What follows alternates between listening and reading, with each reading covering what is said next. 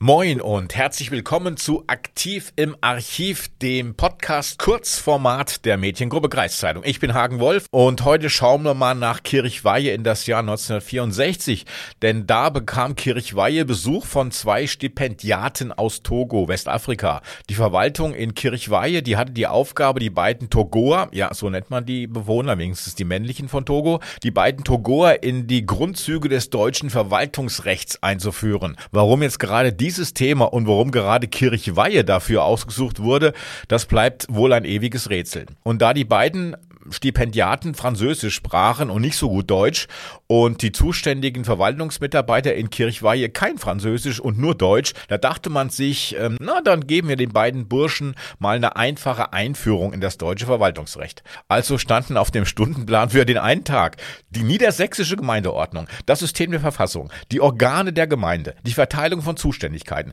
die Befugnisse des Gemeindedirektors, der Geschäftsverteilungsplan, der Haushalt, die Gemeindeordnung und der Flächennutzungsplan. Also wenn man in Togo damals was ganz dringend an Entwicklungshilfe brauchte, dann den Flächennutzungsplan von Kirchweihe. Abgerundet wurde das Programm durch einen Buchführungskurs und den Vortrag die Interessenverbände im Staat.